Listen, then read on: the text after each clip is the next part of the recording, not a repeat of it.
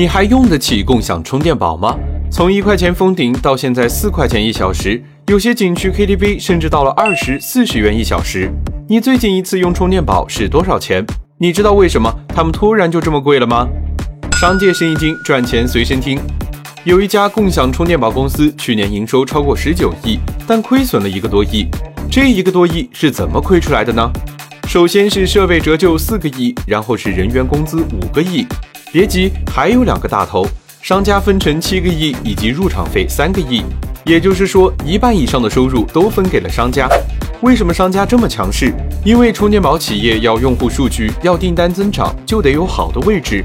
那些不缺流量的商家，自然就成了他们争抢的对象。网上流传的一张图片里，像酒吧、KTV、网咖这样的地方，动不动就是十几万的入场费。有的连锁超市三百个点位报价一百万，还有一家大型连锁酒吧入场费高达两千万，而且很多都是要求一次性付清。充电宝企业要流量，有数据才能融资上市，商家看准了这一点，没有入场费，一切免谈。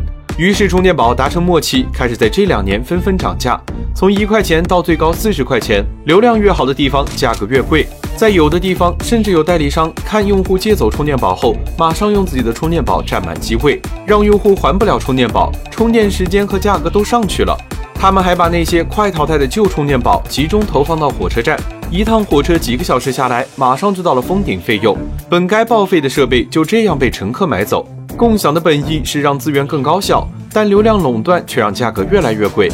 希望有一天我们都能实现充电宝自由。